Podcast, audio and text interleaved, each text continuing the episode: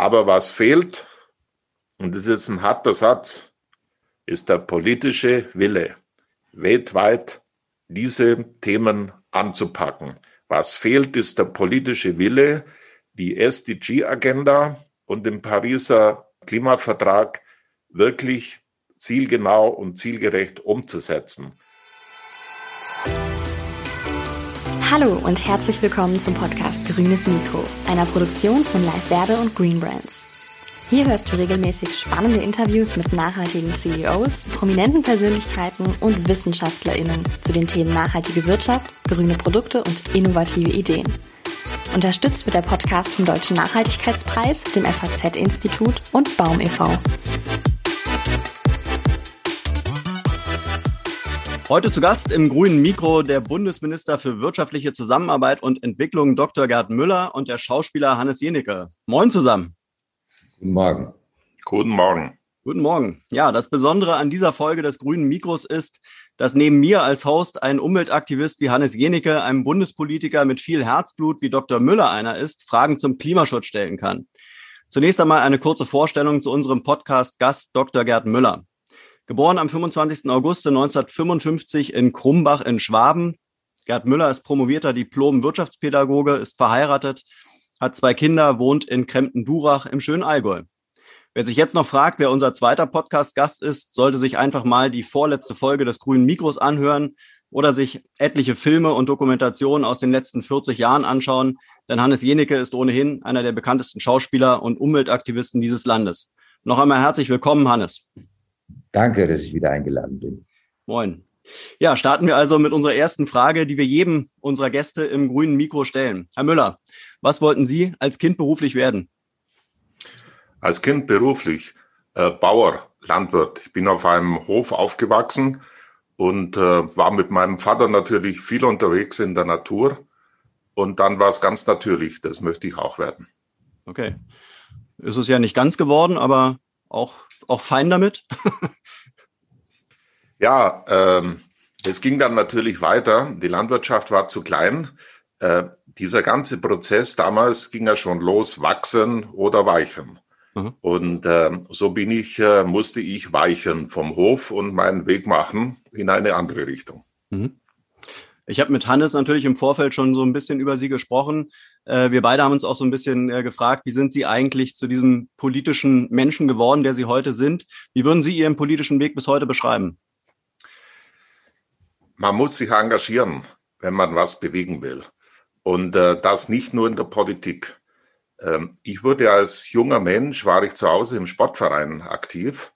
Der Bürgermeister war ziemlich rückständig, hat uns verweigert, einen, äh, neuen Sportplatz, äh, duschen. Man hat sich damals noch am Dorfbrunnen geduscht. Ähm, dann habe ich meine Jungs zusammengeholt im Sportverein gesagt, wir gehen, wir machen, beteiligen uns bei der Kommunalwahl und den Bürgermeister stürzen wir. So ist es gekommen. Das Sportheim wurde gebaut und das war meine erst, mein erstes Erlebnis. Nicht nur reden, handeln. Du kannst was bewegen. Mhm, mh. Sind das auch so Ihre Hauptantriebsthemen, äh, weshalb Sie in die Politik gegangen sind? Ja gut, ähm, viele äh, sagen ja heute, die da oben machen, was sie wollen. Wir können eh nichts verändern. Das stimmt aber nicht. Man kann unten anfangen, ähm, in den Kommunen, in den Stadträten mit Bürgerbewegungen, Bürgerbegehren. Da ist ja heute vieles möglich. Und ähm, was Land- und Bundestage anbetrifft, stelle ich leider fest, dass sich das immer mehr, immer weiter auch von den Bevölkerungen äh, entfernt.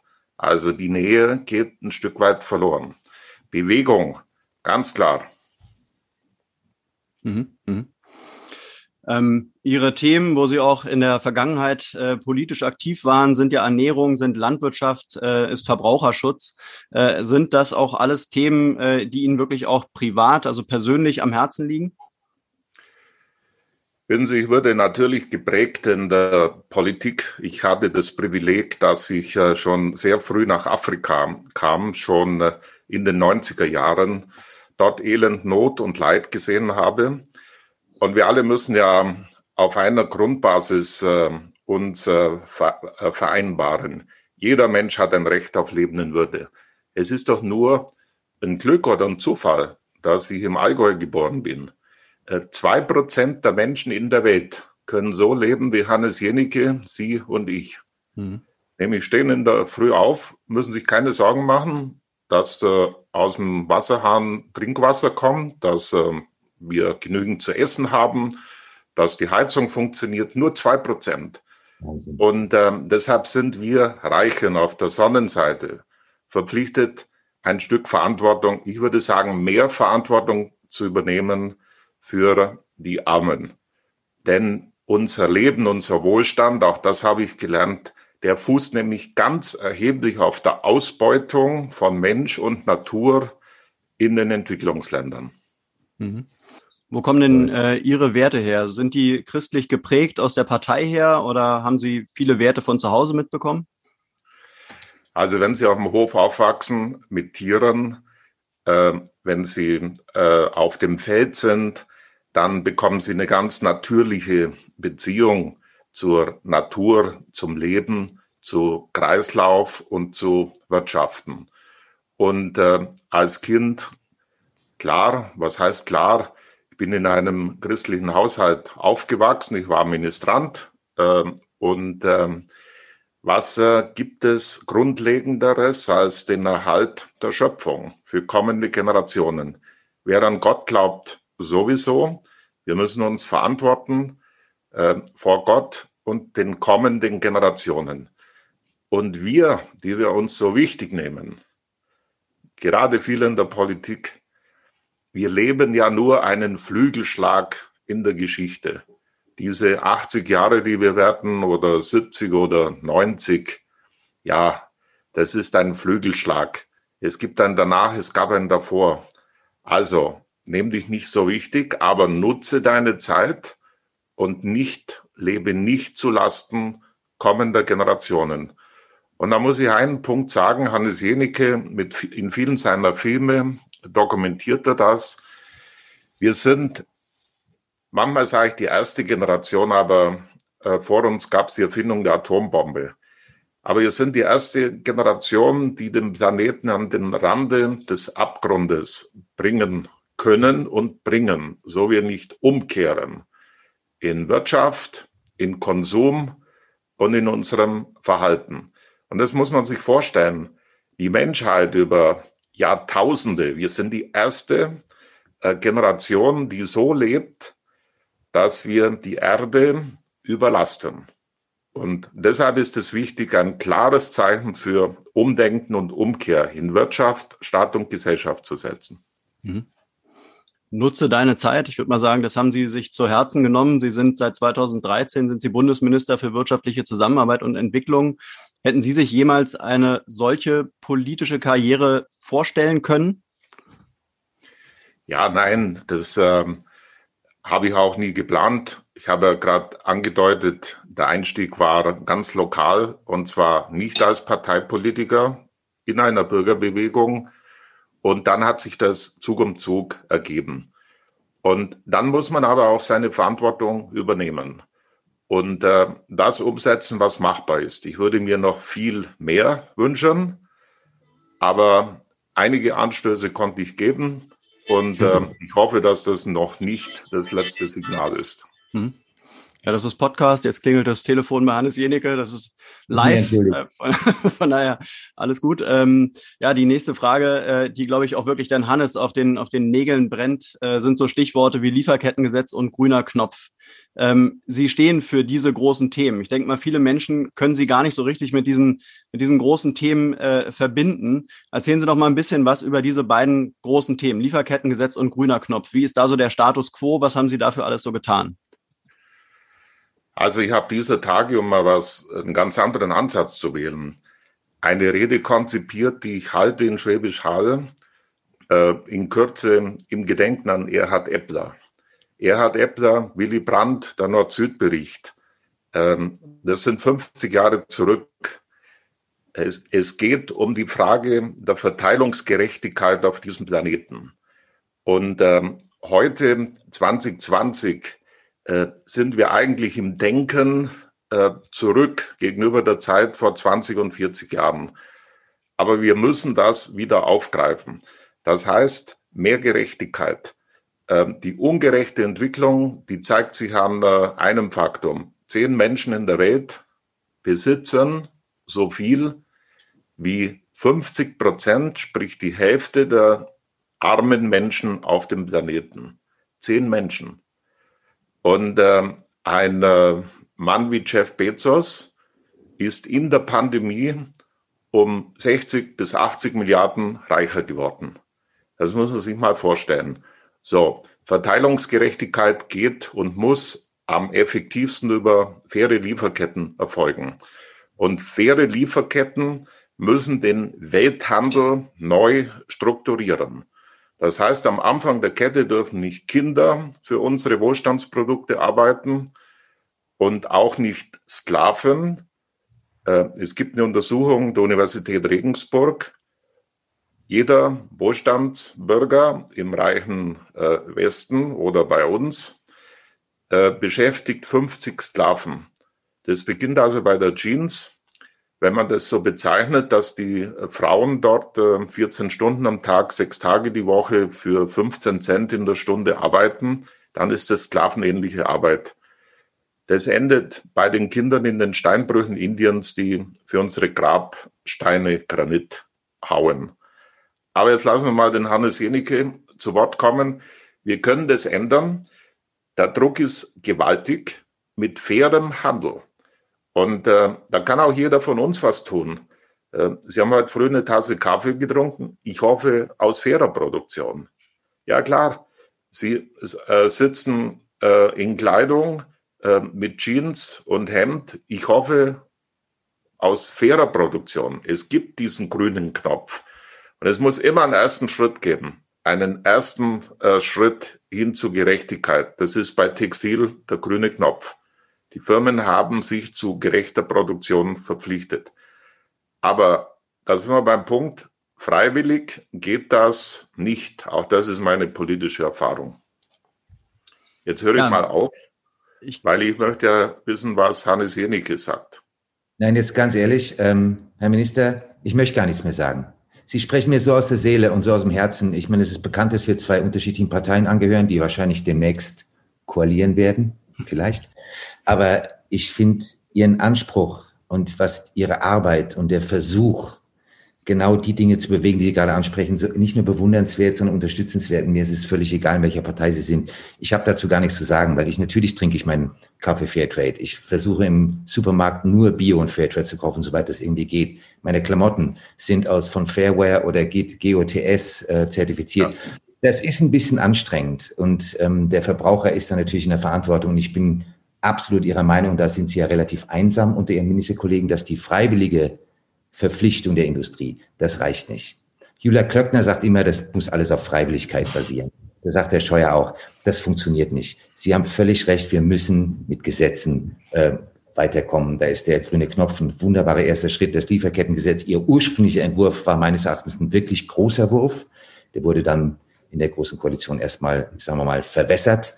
Aber ich bewundere einfach total, mit welcher Ausdauer ähm, Sie versuchen, die Welt ein Stückchen besser zu machen. Und ich kann nur sagen, ich ziehe den Hut. Mehr möchte ich gar nicht sagen. Wirklich. Kommt von Herzen. Hannes, lass uns vielleicht noch mal ein bisschen auf diesen ursprünglichen Entwurf zum Lieferkettengesetz von, von Dr. Müller eingehen. Ähm, worauf beziehst du dich da genau? Also es ist mittlerweile nachgewiesen, dass kein einziger der 30 DAX-Konzerne in Deutschland eine saubere Lieferkette nachweisen kann. Genau das wollte Minister Müller ändern, indem er die Lieferkette wirklich von den Rohstoffen, egal ob es jetzt Baumwolle ist im Textilbereich oder seltene Erden für den Automobilbau, dass man transformiert, wo kommt das Material her, wie wird es gefördert, wie wird es transportiert, wie wird es verarbeitet. Das war der Entwurf von Minister Müller. Der wurde dann auf Betreiben des CDU-Wirtschaftsrates, natürlich auch von Herrn Altmaier, so verwässert, dass die Industrie sagt, ja, wir brauchen mehr Zeit und das kostet, das wird uns zu teuer und da kommen ja diese ganzen langweiligen uralten Ausreden, dass sich halt Soziales und Ökologie nicht mit Wirtschaftlichkeit verträgt. Und der einzige Krieger, den ich kenne, dieser Regierung, der behauptet, das stimmt einfach nicht, ist Gerd Müller. Und deswegen finde ich schade, ich meine, ich möchte es zurücknehmen. Es ist toll, dass wir jetzt mal einen ersten Schritt haben, was Lieferkette betrifft. Aber das Gesetz muss natürlich im Laufe der Jahre verschärft werden. Da glaube ich, das sieht der Herr Minister, glaube ich, ähnlich wie ich. Das sehe ich auch so. Und äh, der nächste Schritt, da bin ich auch schon dabei, das ist die Europäisierung. Der europäische Binnenmarkt ähm, hat soziale und ökologische Grundlagen, Gesetze, Standards. Und wir müssen uns eigentlich auf eines natürlich einigen. Äh, die Firmen können nicht Produktion, der Fachbegriff ist ja heute externalisieren. Das heißt, man geht nach äh, Äthiopien, um Textilien zu produzieren, man geht in den Sudan oder und so weiter. Und dann wird reimportiert. Was in den europäischen Binnenmarkt an Produkten geliefert wird, muss ökologisch und sozialen Mindeststandards äh, genügen. Das kann nicht sein, dass wir das nicht umsetzen. Deshalb brauchen wir jetzt den nächsten Schritt, das ist die Europäisierung dieses äh, Gesetzes.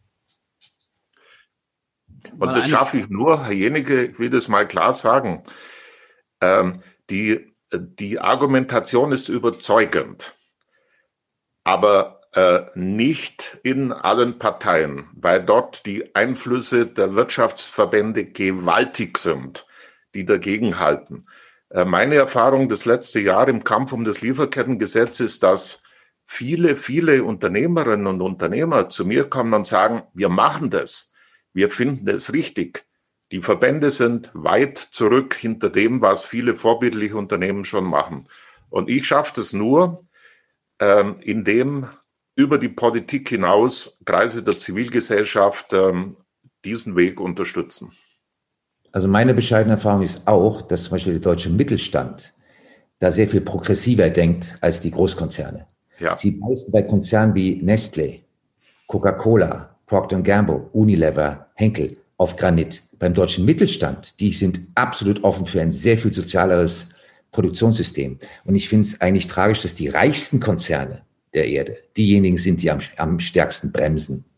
Und das ist da, das glaube ich, kriegt man tatsächlich nur über den gesetzgeberischen Weg in den Griff. Weil meine Erfahrung ist, die, der, der deutsche Mittelstand ist wirklich, was soziales Denken, auch Nachhaltigkeit betrifft, viel weiter als die, die multinationalen Konzerne ein äh, aktuelles Beispiel, weil es geht nicht nur um die sozialen Standards, sondern natürlich auch um die ökologischen Standards, wie wird produziert. Ich hatte die Möglichkeit, ähm, vor zwei Jahren ist es jetzt, ähm, ich war ähm, in Nigeria und wollte auf alle Fälle unbedingt ins Niger Delta. Äh, die Regierung wollte das verhindern, aber ich war dort und habe diese Ölkatastrophe gesehen. Dort Shell. produziert Shell und auch andere Konzerne eine gigantische Vernichtung äh, mehr Mangrovenumwelt. Dann habe ich die, die Bevölkerung, einige Dörfer besucht, Bürgermeister, zehn Jahre danach noch kein Dollar Entschädigung geflossen, kein Dollar in Rekultivierung. Der Lichtblick ist jetzt, obwohl es eigentlich ein Drama ist, äh, vor wenigen Wochen gab es jetzt ein Gerichtsurteil, das Shell verurteilt, jetzt endlich in Rekultivierung zu investieren. Und an dem Punkt wird auch eine Lieferkette deutlich. Wenn Sie in Landsberg oder in Münden an die Tankstelle fahren und tanken, dann zahlen wir einen hohen Literpreis. Dann geht doch in Deutschland jeder Normalbürger davon aus, dass am Anfang der Quelle in Nigeria, im Niger-Delta, nicht dramatische Umweltverschmutzung durch diese Konzerne stattfindet. Und äh, das kann sich heute niemand mehr leisten in der heutigen Zeit. Völlig d'accord. Also ich bin jetzt ähm, luxuriöserweise, ich fahre ein Stromauto seit 2013 und habe Ökostrom zu Hause und auch im Büro haben wir Ökostrom. Also ich habe mich aus der Verbrennungsindustrie weitestgehend verabschiedet. Aber ähm, ich war auch in Nigeria. Mhm. Äh, dieses Flaring wird bis heute betrieben. Da ist eine ökologische Wüste produziert worden und das ist natürlich jetzt nicht das einzige Beispiel. Äh, die Exxon Valdez, der berühmte Esso-Tanker, der vor Alaska äh, aufgelaufen ist, da ist bis heute keine Entschädigung gezahlt worden. Da wurde auch nicht renaturiert. Das haben alles private NGOs gemacht. Der Kapitän wurde verknackt, so als Buhmann. Diese Katastrophen passieren täglich. Das ist jetzt gerade von Madagaskar passiert. Das geht überall. Also unser Hunger nach, unser Durst nach Öl ist nach wie vor eines der größten Probleme. Das will halt die Autoindustrie nicht hören. Und die Kohleindustrie. Ja. Schauen Sie, äh, bei den Öltankern, wenn wir miteinander reden, ich weiß nicht, ob sich das schon mal einer überlegt hat. Äh, da wird ausgeflaggt, ähm, diese Betreiberfirmen sitzen irgendwo und auf diesen großen Tankerschiffen äh, sind äh, Matrosen und äh, Arbeiter, meistens sind es Männer, aus 60, 70, 80 Nationen der Welt, die nicht miteinander reden können, die aber auch, ich habe mir das in Hamburg mal angeschaut, die zum Teil ein Jahr lang nicht von Bord können, die ausgebeutet werden, die keinerlei Rechte haben. Und dann kommt es zu äh, Katastrophen, äh, Manövrierunfähigkeit und so weiter. Auch das sind Zustände, äh, die eigentlich untragbar sind. Ich unterbreche Sie ungern. Diese, äh, dieser Beruf hat einen Beruf, das nennt man Seesklaven heute. Die werden nicht nur auf großen Container- und Tankschiffen eingesetzt, die sind ganz massiv eingesetzt auf den Fischtrawlern. Ja. Ein ganz großer Teil des Fisches, den wir essen, wird von Seesklaven verarbeitet. Das sind oft Indonesier, Filipinos, meistens Vietnamesen, meistens Jugendliche. Da heißt dann äh, von der Reederei aus, dass die Eltern das Gehalt überwiesen bekommen. Sehen Sie nicht. Wir haben die in Häfen gedreht, die dürfen nie an, an, an Land. Die leben wirklich jahrelang auf diesen Schiffen, 16, 17 Jahre alt, schuften sich da krumm und bucklig und kriegen kein Geld dafür. Also das ist alles Teil ihres, genau ihres, dieser Lieferkettenfrage. Und das sind so Dinge, die halt jeden Verbraucher betreffen. Fischkonsum, Öltanken, ähm, oder Benzintanken. Das ist halt, wir tun ja immer so, als wären das Baustellen, die sind weit, weit entfernt von uns. Diese haben wir alle direkt vor der Haustür. Unser Konsum befeuert all diese Ungerechtigkeiten. Wenn wir nicht irgendwann drüber nachdenken oder wie Sie tatsächlich Gesetze entwerfen. Ja, und mein Ansatz ist, ähm, weil ich werde oft gefragt, ich bleibe mal beim Jeans-Beispiel. Ähm, die Jeans, die wir anhaben, die wird in Äthiopien für fünf Dollar produziert. Das muss man sich mal vorstellen. Ich konnte mir das nicht vorstellen. Fünf Dollar. Die Frauen, die am Schluss in den, Nä in den Nähfabriken sitzen, bekommen 15 Cent in der Stunde. Ähm, warum kämpfe ich für die Lieferketten als Entwicklungsminister? Aus vielen Gründen. Aber der entscheidende Grund ist, dass wir von reich zu arm über fairen Handel am meisten bewegen. Wenn diese Frauen nicht 15 Cent, sondern 25 Cent in Äthiopien bekommen, dann können sie für Äthiopien ein normales Leben führen. Sie können die Kinder zur Schule schicken, Medikamente kaufen und so weiter. Und dann wird die Jeans im Einkauf um einen Dollar teurer. Dann kostet sie sechs Dollar. Sechs Dollar. Weil die Menschen mich in Deutschland oft fragen, ja, du hast leicht reden, du kannst dir das leisten und so weiter. Die Jeans kostet dann sechs Dollar im Einkauf statt fünf. Sie kann dann in Landsberg oder in Berlin immer noch um 50, um 100 oder um 200 Euro verkauft werden. Das sind nämlich die Spannen. Und äh, das lässt sich bei vielen Beispielen zeigen. Kaffee. Für das Kilo Kaffee Rohbohnen bezahlen die Röster 40 bis 50 Cent. 40 bis 50 Cent veredelt wird daraus in Deutschland dann 8 Euro beim Kilo Kaffee. Und wenn Sie die Clooney-Kapseln, diesen Wahnsinn, äh, diesen Umweltwahnsinn, Ressourcenverbrauch, dann wird ein Kilo Kaffee zu 60 bis 80 Euro veredelt. Und das ist das Thema. Wir müssen vor Ort in den Entwicklungsländern Afrikas, Asiens ein Stück mehr äh, vom Produktpreis lassen, damit wir dort Entwicklungssprünge auch äh, auslösen können. Es hat ja auch Armut beseitigen. Ich habe vor äh, vier Jahren eine Reihe gemacht für Arte über fairen Handel, Fairtrade und Produktionsbedingungen der dritten Welt. Und ein Segment spielt in der, an der Elfenbeinküste. Äh, der größte Kakaobohnenlieferant der Erde. Mhm. Da hat Nestle in Abidjan einen Riesensitz und genau eine Stunde von diesem extrem luxuriösen, gewaltigen Bau, eingezäunt mit Videokameras und Stacheldraht, ähm, sind die ersten Kakaoplantagen, wo Kinder ernten. Und ich möchte mal ganz kurz erzählen, woher diese sogenannte Flüchtlingskrise kommt. Der Nestle und die und Cargill und andere Schokoladenkonzerne drücken den Kakaopreis mit solcher Gewalt nach unten, dass die Kakaobauern sich erwachsene Erntearbeiter nicht leisten können. Die Kinder sind eben billiger. Dann gehen Kinder auf die Farm ernten, die gehen aber dann nicht mehr in die Schule. Wenn irgendwann eine Kakaokrise, eine, irgendeine Art von Wirtschaftskrise kommt, machen diese Kakaofarmen pleite. Dann haben wir jetzt Kinder, die nicht auf der Schule waren, die zwei, drei Saisons lang als Erntearbeit waren. Was machen die? Die gehen auf Schlauchboot nach Europa. Das heißt, wir befeuern diese Flüchtlingskrise. Wenn wir nicht irgendwann anfangen, vor Ort diesen Leuten Perspektive zu geben, Bildung zu geben, soziale Absicherung, medizinische Versorgung. Dieses Preisdumping, dass es überhaupt erlaubt ist, mit Nahrungsmitteln zu spekulieren, was Nestlé tut und Cargill und diese Konzerne heißen. Wenn wir das nicht irgendwann verbieten, wird, wird, werden wir das Flüchtlingsproblem nicht in den Griff kriegen. Dann haben die Leute jeden Grund, Afrika zu verlassen und nach Europa zu schwimmen. Das kann nur funktionieren, wenn wir irgendwann vor Ort einfach gerechter arbeiten, sozialer arbeiten, mehr bezahlen es, Geiz ist einfach das Ungeilste, was es gibt. Und es hat nichts damit zu tun, dass der Minister und ich zu den Besserverdienern gehören. Es hat auch mit Prioritäten zu tun, weil wir haben ja alle dann doch den neuesten Fernseher, ein neues Handy, dann auch doch ein relativ schickes Auto.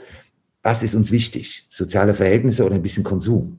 Und ich glaube, da muss auch, da müssen wir alle ein bisschen umdenken.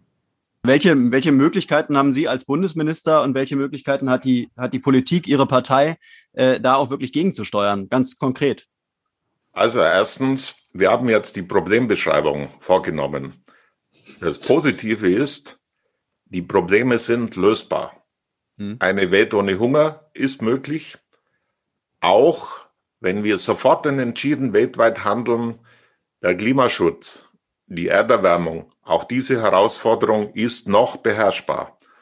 Aber es muss Grundlegendes passieren. Und so, insofern ist es wichtig, natürlich Bewusstsein zu schaffen. Entscheidungsträger zu gewinnen. Äh, Politik. Aber wir müssen auch erkennen, das muss heute im weltweiten Verbund passieren. Eines der Probleme ist, dass wir zu regional, zu lokal handeln. Wir brauchen weltweit neue Strukturen, Entscheidungsstrukturen. Aber die Probleme sind lösbar. Und da könnte man auch über den Klimaschutz jetzt reden. Mhm. Denn äh, ich möchte mal Folgendes sagen. Äh, wir müssen uns folgende Entwicklung überlegen. Als Hannes Jenicke und ich geboren wurde, wir sind, glaube ich, so in etwa gleich alt. Er ist, schaut zehn Jahre jünger aus, ist, glaube ich, auch zehn Jahre jünger. Nein, ich bin fünf Jahre jünger, Herr Minister. Fünf Jahre. Zur Zeit unserer Geburt lebten die Hälfte der Menschen wie jetzt auf dem Planeten. Ich habe eine Weltkarte hier hängen. Die Hälfte. Das muss man sich mal vorstellen. Als Jesus geboren wurde, lebten auf dem gesamten Planeten 100 Millionen. Als wir zwei geboren wurden, waren es 3,5 Milliarden.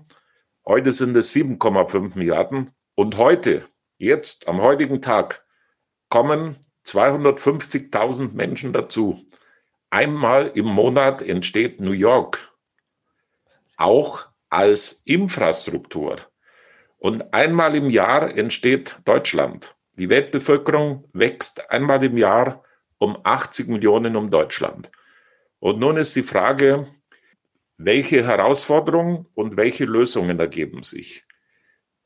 Die erste Herausforderung ist, die Menschen brauchen zu essen, Nahrung. Bis 2050 muss die Nahrungsmittelversorgung weltweit um 50 bis 70 Prozent steigen, um die Menschen satt zu machen, zu ernähren. 50 bis 70 Prozent. Und das Zweite ist das Thema Energie. Auf welcher Grundlage erfolgt das? Äh, wir brauchen bis 2050, so wir das ähm, Armuts- und Nahrungsproblem lösen wollen, circa 50 bis 70 Prozent mehr Energie wie jetzt sollte das auf der Basis des Ruhrgebiets der 50er Jahre erfolgen, nämlich Kohle und Öl in Afrika, in Asien, in Lateinamerika, ja, dann gehen die Lichter aus im Sinne, dass wir nicht zwei Grad, sondern vier Grad erreichen. Das passiert alles die nächsten 30 Jahre in dieser rasanten Geschwindigkeit. Und das Dritte, 80 Millionen Menschen jedes Jahr zusätzlich das ist das Thema Arbeit, Einkommen. Allein auf dem afrikanischen Kontinent brauchen wir jedes Jahr zusätzlich 20 bis 30 Millionen Arbeitsplätze für die Jugend Afrikas. Das sind die Herausforderungen der nächsten 30 Jahre. Und zwar weltweit. Denn lösen wir das nicht. Das muss ja auch eine Konsequenz, vielleicht ist es in den Hirnen jetzt drin, wir leben auf einem Planeten. Alles hängt mit allem zusammen. Diese Pandemie hat uns doch gezeigt, wir können nicht mehr lokal agieren.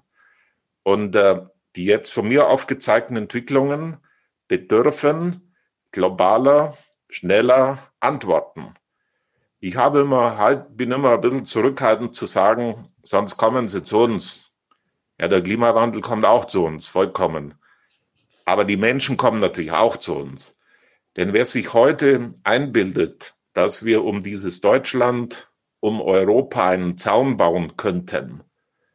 Europa hat heute noch fünf, sechs Prozent der Weltbevölkerung. Äh, Im Jahr 2050 sind wir noch drei Prozent.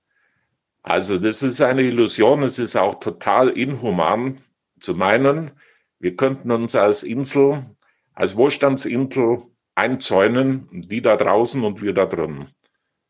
So, jetzt habe ich ein bisschen weit ausgeholt. Aber was sind 30 Jahre? Afrika wird verdoppeln in den nächsten 30 Jahren. Und bis zum Jahr 2100 wird der afrikanische Kontinent vier Milliarden Menschen haben. Die wollen essen, die wollen trinken, die brauchen Energie und Arbeit. Und wir haben Lösungen. Wir haben Technologie, wir haben Wissen, aber wir müssen es auch teilen, teilen und in einer ganz neuen Dimension zusammenarbeiten. Ich höre völlig fasziniert zu. Also das ist für mich echt Lehrstunde hier. Wahnsinn. Und Sie sind extrem sattelfest, was Zahlen betrifft, Herr Minister. Das muss ich auch mal sagen. Toll. Ist richtig, ich lerne hier richtig viel. Lassen Sie uns vielleicht nochmal kurz auf die UN-Klimakonferenz eingehen, die ja. eigentlich ja im le letzten Jahr stattfinden sollte. Äh, aus äh, Corona oder bedingt durch Corona hat sie nicht stattgefunden, soll jetzt dieses Jahr stattfinden. Äh, das Hauptziel, denke ich mal, ist das Zwei-Grad-Ziel der Vereinten Nationen. Ähm, was, was sagen Sie da? Ist das noch zu erreichen und kann es vielleicht sogar sein, dass die Corona-Pandemie uns hier in die Karten spielt? Ja, Herr Jenige sagt, ich bin Zahlen. Ähm, ähm, ich glaube, ich, äh, äh, Emotionen sind das eine, aber wir müssen auch mit Fakten operieren. Und ähm, beim Klima, ähm, bei der Erderwärmung, das ist, da sind wir uns einig, die Überlebensfrage der Menschheit. Das wissen wir alle in vielen Bereichen. Ich habe ja auch mit ähm, Pazifik und Karibik zu tun. Es leben 800 Millionen Menschen, leben 100 Kilometer entfernt vom äh, Meer. So die äh, Meeresspiegel steigen durch Erderwärmung, fällt deren Lebensgrundlage weg. Oder jeniges, sie sind auch häufiger in Afrika. Vor zwei Jahren, vor dieser Pandemie, war ich unter anderem in Namibia. Dort kommt der Klimawandel am härtesten an, nämlich Hitze, Dürre, Temperaturen an mehreren Tagen, zwischenzeitlich über 50 Grad. Und dann stirbt die Pflanze, wenn kein Wasser da ist, stirbt die Pflanze, stirbt das Tier. Da sehen Sie dann Kamele, Ziegen am Rand und dann stirbt der Mensch. Die Regenzeiten sind jetzt mehrfach ausgefallen in diesen ja, Ländern. Genau. Und äh, wir lösen, auch das ist ein Punkt, wir haben diesen Klimaschock die Industriestaaten ausgelöst. Ähm, 10 Prozent heute noch der Industriestaaten emittieren 50 Prozent. Es kommen jetzt ganz stark die Schwellenländer dazu und da kommt das nächste Problem. Die Chinesen, die vor 20 Jahren noch kaum eine Rolle gespielt haben beim CO2-Ausstoß, sind heute mit 27 Prozent dabei. Aber jetzt kommt der entscheidende Punkt, was zu tun ist. Natürlich in Deutschland, in Europa, alles, was wir diskutieren. Aber die Entscheidung, ob der Klimawandel aufzuhalten ist, fällt in den Entwicklungs- und Schwellenländern. Ich habe eine, eine äh, Zahl, die ich fast nicht glauben kann. Äh, weltweit, also von Lateinamerika, Afrika bis Asien, sind derzeit 900 Kohlekraftwerke in Planung und Bau. Also der Energiehunger wird, so sich nicht Grundlegendes ändert, in diesen Entwicklungs- und Schwellenländern auf der Basis von Kohle und Öl passieren. Und dann erreichen wir dieses Zwei-Grad-Ziel niemals. Ich meine, ich, da gebe ich dem Minister recht, ähm, da die Schwellenländer wollen natürlich erstmal ihren Lebensstandard anheben, was man ja verstehen kann, den haben wir jetzt schon seit Generationen. Andererseits haben wir einen Kohleausstieg geplant für 2038, viel zu spät. Wir bauen eine ähm, Pipeline für Herrn, für Herrn Putins Gasverkäufe, die natürlich nie hätte gebaut werden dürfen. Auch das ist ein fossiler Brennstoff, den verkauft uns die Ministerpräsident von Mecklenburg-Vorpommern als Umweltprojekt wo ich mir echt denke, auch die industrialisierte Politik hat immer noch nichts verstanden. Also Herr Trump hat gar nichts verstanden, also Bolsonaro nicht. Die, die Engländer machen gute Ansätze, die Skandinavier auch. Bei uns in der Regierung ist außer, entschuldige, Herr Müller, Ihrer Wenigkeit und vielleicht an Svenja Schulze niemand, der versteht, dass das Zwei-Grad-Ziel im Moment krachen verfehlt wird. Die trösten sich dann damit, dass wir in der Corona-Pandemie 2020 tatsächlich unseren CO2-Ausstoß ein bisschen reduziert haben. Das war pandemiebedingt. Also ich sehe keine Lernkurve im Westen. Also bei beiden kann man jetzt guter Hoffnung sein, dass da ein bisschen was passiert. Aber es sind nicht nur die Schwellenländer das Problem, es sind auch wir. Ich meine, will die deutsche Verbrennerindustrie aufhören, Verbrenner zu verkaufen? Nein. Der, das der deutschen liebstes Auto ist das SUV der, auch der Verbraucher hat noch nichts kapiert. Also ähm, ich finde es ein bisschen gefährlicher zu sagen, die Schwellenländer müssen mal sauber produzieren. Wir sind um kein Deut besser. Und wir müssen ja als Vorreiter, als Vordenker, als Vorbilder vorausgehen. Und wir hätten auch das Geld, den Schwellenländern auf die Füße zu helfen. Und genau das wird halt nicht investiert. Und so schieben wir die Schuld weiter nach Indien, nach China. China schließt tatsächlich jede Woche ein Kohlekraftwerk ans Netz. Aber wir sind nicht so viel besser. Und ich, wir haben da auch die verdammte Pflicht und Schuldigkeit, mit unserem Kapital eine Vorreiterrolle zu übernehmen. Und das vermisse ich bei den derzeitigen europäischen Regierungen ehrlich gesagt sehr. Herr Jenike, äh, an der Stelle äh, möchte ich ein Stück äh, widersprechen. Also äh, es ist vollkommen klar, das Problem kann nicht weggeschoben werden. Wir müssen schon zu Hause unsere Hausaufgaben erfüllen. Ähm, und Dennoch, ähm, wir tragen, Deutschland trägt zwei Prozent zum weltweiten CO2-Ausstoß bei. Das muss reduziert werden. Selbstverständlich. Und wir reduzieren auch. Viele wissen nicht, dass seit 1990 hatten wir enormes Wachstum. Das Bruttoinlandsprodukt äh, sich mehr als verdoppelt hat. Aber die CO2-Ausstoß wurde um 40 Prozent reduziert in Deutschland. 40 Prozent. Gut, es muss weitergehen. Wir haben das Ziel 2030 um 55 Prozent und wir steigen aus der Kohle aus. Das ist auch richtig. Aber der Ausstieg aus der Kohle, der muss natürlich so erfolgen, dass wir dann nicht über den Europäischen Energieverbund unseren Strom, unsere Energie aus Frankreich beziehen oder aus Tschechien. Das ist leider im Augenblick ein Stück weit der Fall. Wir müssen hier schneller vorankommen. Ich denke an den Leitungsbau. Vor drei, vier Jahren haben wir den Leitungsbau von äh, diesen großen äh, Meer-Windenergieanlagen. Äh, es ist doch paradox. Wir haben zum Teil Windanlagen jetzt Nord- und Ostsee stehen, wo Strom produziert wird, der nicht abgeleitet werden kann. Also da haben wir natürlich Hausaufgaben. Mir ging es doch deshalb weniger um unseren äh, eigenen CO2-Stoß, also um die Entwicklung von Technologien, die exportfähig sind. Jawohl. Mhm. Im Moment ist alles, was tatsächlich energiesparend oder CO2 reduzierend, wirklich sehr teuer. Ja. Wir, wir, sind ein Ingenieursland. Kaum ein Land der Welt außer Israel meldet so viele Patente an wie die Deutschen. Es geht, glaube ich, darum, dass wir eine, in, viel mehr investieren müssen in saubere Technologie und die dann so exportieren, dass die Schwellenländer davon profitieren. Weil natürlich ist es einfach, Übertagbau zu machen. Kohle rausschürfen, verbrennen, bumm. Das machen die Inder, das machen die Chinesen, weil es billig und einfach ist. Aber ich glaube, die Verantwortung liegt weniger bei uns in der Reduktion unseres eigenen Ausstoßes als in dem Angebot von Technologien, die dieses Problem kriegen. Es ist nur noch über Technologie zu bewältigen. Ja. Wir können nicht an die Höhle zurückziehen mit einer Fackel rumrennen. Das wird nicht funktionieren. Aber ich denke, dass es wird immer noch zu wenig in die Technologie investiert. Sie wird zu wenig gefördert. Das Musterbeispiel ist der Hybrid. Eine deutsche Erfindung aus dem Jahr 1981 Wer hat den Markt fähig gemacht? Die Japaner, weil die deutsche Autoindustrie nichts davon hören wollte. Der Wasserstoff. Warum kommt der jetzt aus Japan? Die Toyota fährt damit durch die Gegend, Hyundai. Die Deutschen haben es immer wieder angefangen, eingestellt. Da, ich glaube, es geht einfach darum, dass wir mit der, dass wir Technologien viel stärker fördern müssen, die tatsächlich das Klimaproblem in den ja. Griff kriegen.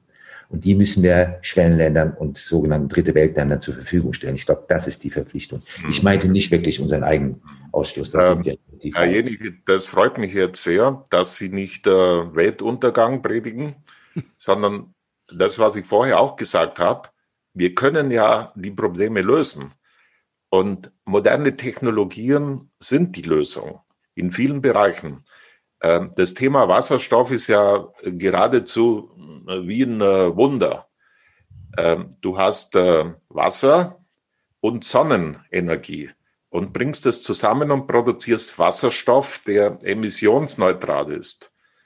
Ähm, wenn man das sich anschaut, und genau da muss investiert werden.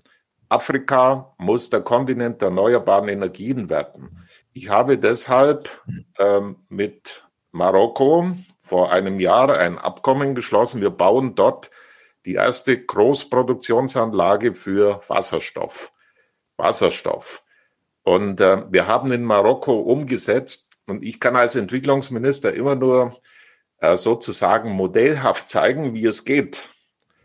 Wir haben in Marokko mit äh, deutschen Entwicklungsgeldern äh, über die KfW das weltweit größte Solarkraftwerk gebaut in Wassersate. Ich war schon da. So, wenn Sie das sehen, ist doch sensationell. Wahnsinn. Science Fiction. Ja, Science Fiction. Science Fiction. So, und jetzt schließen wir an dieses Wasserkraftwerk ähm, ein, eine Elektrolyse und produzieren Wasserstoff. Und das ist, ähm, das kann man in Afrika hundertmal, tausendmal umsetzen. Und dann lösen wir das Energie- und das Klimaproblem. Und wir produzieren Strom zwischenzeitlich für zwei Cent Kilowatt. Vor zehn Jahren war die Technologie noch nicht so weit, es war zu teuer. Jetzt kostet die Kilowattstunde dort zwei Cent. Also, aber da muss Wirtschaft, Investment, äh, Gelder dorthin fließen und nicht äh, die Afrikaner, wie es leider Chinesen und andere machen, auf Kohle, Öl und Gas zu setzen. Aber das ist der Weg, wie Sie sagen, Solarpartnerschaft, Wasserstoff und so weiter. Die Lösungen gibt es. Das ist auch die Botschaft dieses Podcast hier. Es gibt die Lösungen für diese Herausforderungen. Auch in der Ernährung, Landwirtschaft, auch da gibt es die Lösungen. Aber wir schauen ja zu, wie die Leute hungern und verhungern. Ähm, wenn ich das mal so sage, das äh, berührt mich am meisten als äh, Bauernkind. Auch da versuche ich immer wieder den Ansatz zu bringen, zu zeigen, wie es geht. So haben wir die deutsche Entwicklungszusammenarbeit zwölf Innovationszentren umgesetzt in Indien und in Afrika, wo wir zeigen, wie ohne Gentechnik die Produktivität zum Beispiel bei Reis durch den Einsatz einer Reispflanze, den wir aus Asien nach Afrika gebracht haben, innerhalb von zwei Jahren sich verdreifacht. Können Sie sich das vorstellen? Wir haben ein Screening gemacht weltweit. Welche Reispflanze passt nach äh, Westafrika in dieses Innovationszentrum bei Bodenniederschlag? Und so konnte der Reisertrag von 1,5 auf 4,5 Tonnen gesteigert werden. Also auch da gibt es Lösungen. Aber was fehlt, und das ist ein harter Satz, was fehlt, ist der politische Wille, weltweit diese Themen anzupacken. Was fehlt, ist der politische Wille, die SDG-Agenda und den Pariser äh, Klimavertrag wirklich zielgenau und zielgerecht umzusetzen. Es fehlt nicht an Geld in der Welt. Das Geld rund um den Globus ist in Hülle und Fülle vorhanden, wenn Sie sich die Spekulationsbasen, Blasen an den internationalen Börsen anschauen. Es fehlt der politische Wille, diese Herausforderung im weltweiten Verbund zu lösen. Das sind ja zwei super spannende Themen. Äh, äh, erste Frage, warum fehlt der politische Wille? Und zweite Frage, ich würde ganz gerne nochmal auf das Thema Wasserstoff eingehen. Da ist ja Deutschland momentan noch gespalten. Wenn man sich die CEOs der großen DAX-Konzerne anguckt, die eine Seite ist für Wasserstoff, die andere Seite ist gegen Wasserstoff, predigt die Batterie. Äh, wie, wie sehen Sie das? Wo steht der Wasserstoff in Deutschland und wo muss er hin? Äh, solange ich Öl verkaufen kann, solange sich das rentiert, und äh, die andere Technologie nicht marktfähig ist, äh, äh, wird sich da wenig tun. Wir haben eine Wasserstoffstrategie der Bundesregierung beschlossen, die ist richtig, selbstverständlich. Aber am Ende, ich bin da ein bisschen Faktenmensch, am Ende hat mir vor kurzem ein äh, Wissenschaftler ausgerechnet, wird nicht mehr wie höchstens zwei Prozent des Primärenergiebedarfs Deutschlands durch äh, das Konzept der Wasserstoffstrategie äh, äh, produziert werden in Deutschland, weil wir äh, die grüne Energie nicht haben. Es nutzt ja nichts, wenn ich den Strom aus Kohlekraftwerke produziere. Ich müsste ihn aus Wind und Solar. Aber da haben wir nicht die Grundlagenkapazität. und deshalb müssen wir das Thema mit Afrikanern, mit sonnenreichen Staaten umsetzen im Verbund. Und da müsste und muss, ich habe das mehrfach gefordert und vorgeschlagen, der European Green Deal muss eine afrikanische Komponente haben. Und Wasserstoff ist ja keine, das ist jetzt keine neue Erfindung. Jetzt muss ich mal äh, Werbung machen für meine Heimat. Vor 30 Jahren hat der damalige Bürgermeister von Oberstdorf äh, mit dem damaligen Umweltminister und mir den ersten Wasserstoffbus von MAN in der in der autofreien Fußgängerzone in Oberstdorf eingesetzt. Vor 30 Jahren.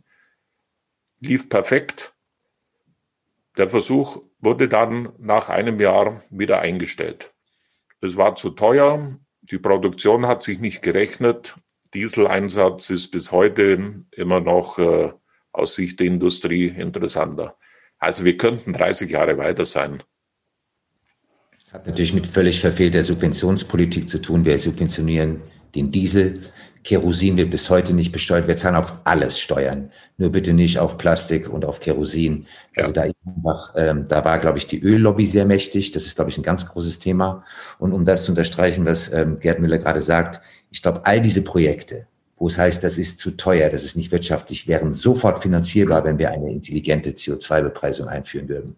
Der derzeitig äh, veranschlagte Preis ist ein Witz. Da hat sich die gesamte fossile Energie mal wieder durchgesetzt. Sobald äh, dreckiges Produzieren unbezahlbar wird, wird das saubere Produzieren sofort lukrativ. Und das ist was, das kann nur die internationale Politik regeln. Ich hoffe, dass Joe Biden da jetzt vorausgeht. Ich finde den Ansatz von Janet Yellen, dass man zumindest mal die Gewerbesteuer vereinheitlicht weltweit, ist unglaublich wichtig. Im Moment sind die meisten Konzerne nur noch damit beschäftigt, Steuerschlupflöcher zu finden. Wo mhm. kann man noch mehr besser bescheißen? Und das gilt für Google, Amazon, Apple, Facebook, Starbucks, Siemens, Mercedes-Benz. Die suchen ja alle nach den Schlupflöchern. Wenn man das mal zumacht, würden die sich vielleicht ein bisschen mehr auf Technologien konzentrieren, die tatsächlich die, Welt, die Welt nach vorne bringen. Insofern, ich glaube, die CO2-Steuer ist das wahrscheinlich heißeste Eisen der nächsten Regierung. Da muss einfach der Preis massiv angezogen werden. Okay, wir ja, kommen wir kommen zum Ende. Letzte Frage, äh, was auch nochmal den internationalen Klimaschutz äh, betrifft. Ähm, da gibt's mittlerweile die An Allianz für Entwicklung und Klima. Ähm, die beruht auf, auf starker Freiwilligkeit. Man versucht so ein bisschen die privaten Akteure mit einzubeziehen. Können Sie uns mal so ein bisschen Farbe geben? Was ist die Allianz für, für Klimaschutz? Ich glaube, das ist in die Bevölkerung äh, ähm, noch nicht so wirklich vorgedrungen. Also ich bin jemand, der sagt, äh, nicht nur kluge Reden halten, sondern handeln. Und beim Klimaschutz kann und muss jeder bei sich anfangen. Fridays for Future, wenn ich mit äh, Schülerinnen und Schülern spreche, dann sage ich, tolle Sache, was macht ihr? Und so haben wir das Projekt klimaneutrale Schulen auf den Weg gebracht. Super. Also die Kinder können in den Schulen mit den Lehrern die Schule klimaneutral neutral stellen. Aber das kann nicht nur eine Schule. Als ich vor drei Jahren gesagt habe, das machen wir mit unserem Ministerium, das ist jetzt in Berlin Altbau, da ist jedem klar, dass ich nicht alle Fenster rausreißen kann, die Heizung und alles und so weiter, denn das verursacht ja auch CO2, die neuen Installationen. Deshalb muss ich reduzieren, soweit es geht, soweit es vom Grenzkostennutzen her noch äh, sich rechnet. Aber dann bleibt dann CO2-Budget für so ein Gebäude, das muss ich dann kompensieren in Projekte, wo ich Negativemissionen schaffe. Das heißt zum Beispiel in äh, Regenwaldschutz, in Aufforstungsprojekte, in erneuerbare Energien. Und so kann ich meinen CO2-Ausstoß kompensieren. Da gibt es den Vorwurf Greenwashing. Nur das ist ein Angebot, das kann jeder Einzelne sich klimaneutral stellen. Und die Ministerien, und deshalb sage ich, man muss manchmal schon mit dem Kopf schütteln. Jeder sagt, das ist toll, was der Müller da macht. Das Ministerium ist klimaneutral. Warum machen es wieder die anderen 14 nicht? Warum stellt sich der Deutsche Bundestag nicht klimaneutral? Das Land Hessen, Bayern jetzt auch, hat den Beschluss, dass sich alle Staats, ähm, also äh, nicht Betriebe, sondern die Ministerien und Behörden klimaneutral stellen. Jedes Rathaus kann mitmachen, jede Sparkasse, die deutschen Apotheken machen mit. Zwischenzeitlich sind tausend Unternehmen dabei und Behörden, Institutionen, die sagen, ich stelle mich mit dieser Stiftung des öffentlichen Rechts, mir ist es wichtig, da muss ein Stempel drauf sein, und wo der Bundesadler drauf ist, ist Wahrheit drin. Ähm, das heißt, es muss seriös sein, vollkommen klar, wie kompensiert wird. Das ist ein Riesenerfolgsmodell. Und das Angebot und die Aufforderung an diejenigen, die reden, auch was zu tun. Und zwar bei sich selber, im Betrieb. Jeder Einzelne, jeder Schüler, jede Behörde kann den eigenen Weg gehen, muss nicht auf Gesetze warten. Das ist das, was wir mit der Stiftung anstoßen, mit großem Erfolg. Ja, Hannes, hast du noch was zu sagen? Ansonsten würde ich sagen, schließen wir den Podcast hier. Die Zeit eines Bundesministers ist begrenzt und die Zeit von dir, Hannes, wahrscheinlich auch. Ähm, oh ja. ja, ich sitze ja als Corona-gebeuteltes äh, Filmopfer im Moment mit sehr viel Freizeit im Schneiderraum. Nein, ich wünsche mir mehr Minister wie Gerd Müller, kann ich nicht anders sagen. Äh, ich hoffe, dass wir im September eine Regierung kriegen, die nicht so sehr mit sich selbst beschäftigt ist wie die letzte und vielleicht etwas effizienter arbeitet. Ähm, ich wünsche mir einen Verbraucher, der ähm, nicht so bequem ist und tatsächlich mitmacht, nicht mehr sagt, die da in Berlin sollen doch mal und die in Brüssel sollen doch mal und die da. Das wird ja immer so gern wegdelegiert. Ich glaube, ähm, was Herr Müller da macht, ist einfach echt vorbildliche Arbeit und ich, so stelle ich mir Politiker vor. Es sind natürlich die lauten Schreihälse mehr in den Medien als ein hartabender Entwicklungshilfeminister, aber ähm, vielleicht setzt sich diese Art zu arbeiten, zu denken irgendwann durch in der Politik. Und das wäre mein größter Wunsch für den September. Ja, ich muss auch sagen, vieles klingt wirklich sehr, sehr logisch. Gesunder Menschenverstand, so wünscht man sich das von der Politik. Ähm, an dieser Stelle vielen, vielen Dank für den Podcast, Dr. Müller, und vielen, vielen Dank dir, Hannes. Ähm, ich wünsche euch eine gute Zeit, kommt gut weiterhin durch Corona und vielen Dank für den Podcast. Herzlichen Dank. Danke. War sehr interessant und hat Spaß gemacht und ich hoffe, wir geben ein paar Impulse. Auch mein Kompliment zurück an Hannes Jenicke, der ja über Jahre, hätte ich fast gesagt Jahrzehnte, auch in seinen Filmen und Dokumentationen da äh, vieles bewegt. Und wir brauchen Bewegung, nicht nur in der Politik, in der Gesellschaft. Also danke, das war eine großartige Runde. Super, herzlichen Dank. Alles Gute. Danke, Ciao. tschüss. Danke. Und das war's auch schon wieder für heute mit einer neuen Folge Grünes Mikro. Alle Infos und Links zu diesem Podcast findest du in den Show Notes. Wenn es dir gefallen hat, dann abonniere uns gerne auf den gängigen Streaming-Plattformen und lass eine Bewertung da. Wir würden uns freuen. Bis zum nächsten Mal.